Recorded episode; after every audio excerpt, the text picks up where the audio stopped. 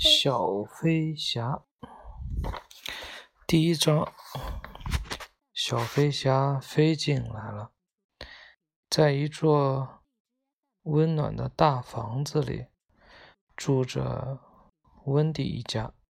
温蒂的爸爸叫达林先生，妈妈叫达林太太，他还有两个可爱的弟弟，约翰。和迈克尔，温蒂家还有一位非常亲切的女仆，名叫丽莎。丽莎，当然了，最有趣的还是那只会照顾小孩子的保姆狗，名叫娜娜。达林太太是一个非常安于现状、容易满足的人，满足的人，而达林先生则是一个事事总喜欢和他的邻居们攀比的人。因此，达林先生坚持认为，他们也得像邻居那样请一个保姆，但由于供养孩子们的开销实在太大了，所以只好请了娜娜来做保姆。不过，达林先生对于用一条狗来做保姆并不十分满意，因为他害怕街坊邻居们会背地里笑话他，所以他经常会在心里嘀咕娜娜。特别是他发现娜娜对他并不十分尊敬，尽管这样，这还是一个非常单纯、幸福的家庭。直到彼得彼得潘的到来，达林太太第一次。知道彼得潘的存在是在他整理孩子们的心事的时候。任何一个慈祥的妈妈总会在晚上孩子们睡着的时候整理孩子们的心思，使白天弄乱了的东西各归各位。如果你晚上能醒来的话，当然这是不可能的。你还能看到妈妈做这件事情呢。达林太太发现孩子们的心思，心思里有一个叫永无岛的地方，但是每个人的永无岛又不完全相同。约翰的永无岛有很多飞着的红鹤，迈克尔。住在一个印第安人的家里，温迪则是住在一间用树叶巧妙做成的小房子里。他还有一个小狼宝宝和他作伴。不过，他们的心思都有一个共同点，那就是到处都有彼得潘这个人的名字。而且还是被大写的、大大的。达林达林太太琢磨着这个名字，觉得他实在是有点奇怪。有一天晚上，吃过晚饭后，温迪和弟弟们在床上玩耍，达林太太则坐在一旁。忙着缝缝补补，勤恳的娜娜在外面的狗舍里待着。妈妈，最近彼得潘总会来找我玩，你认识他吗？约翰在床上打了个滚儿，向妈妈问道：“彼得潘是谁呀？”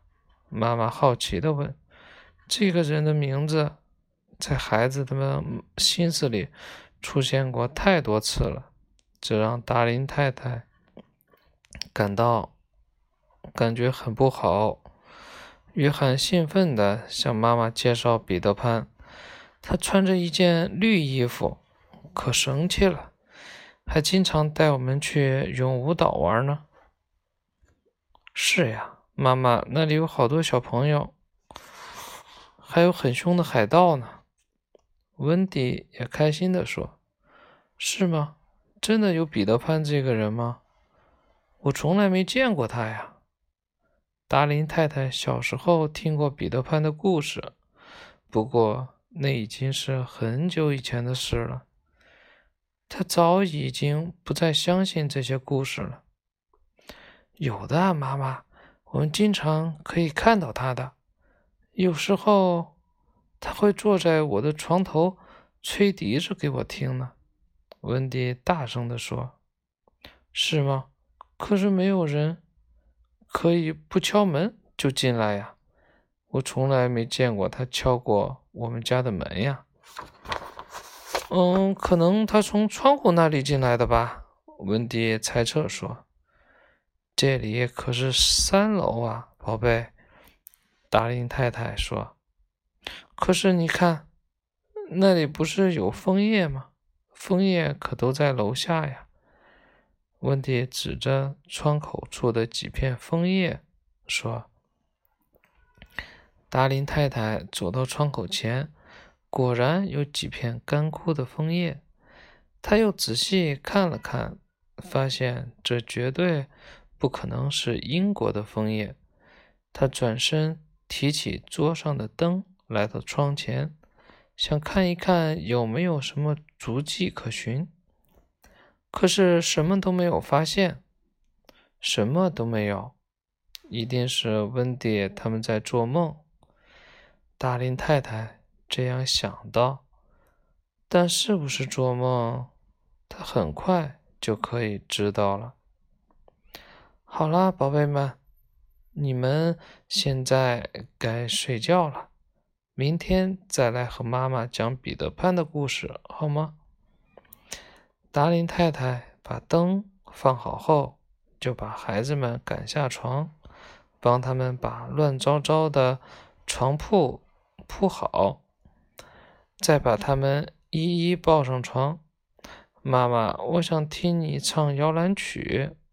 最小的迈克尔向妈妈撒娇道：“好啊，那妈妈就唱给你们听。”达林太太轻轻地拍着迈克尔，轻声地哼着：“睡吧，睡吧，我亲爱的宝贝。”等第三个宝贝睡着了以后，达林太太把灯熄灭了，只点了三盏夜灯，伴着温暖的灯光，达林太太又继续缝着调皮鬼们穿破的袜子。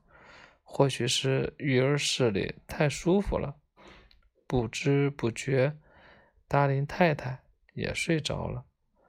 她梦见那个绿衣男孩彼得潘真的出现了。他还来到了永无岛，在那里，他的几个孩子们正在欢快地玩着。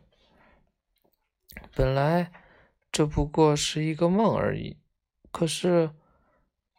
忽然，吱的一声，育儿宝育儿室的窗户打开了，达林太太被惊醒了。只见一个小男孩真的从窗户外飞进来了，一起进来的还有一束亮光。不知怎么的，达林太太一看到他，就知道是彼得潘。只见彼得潘穿着一件用树叶做成的绿衣服，看到达林太太朝他调皮的笑了笑，露出了满嘴的乳牙。第一章讲完了，明天讲第二章，彼得潘的影子。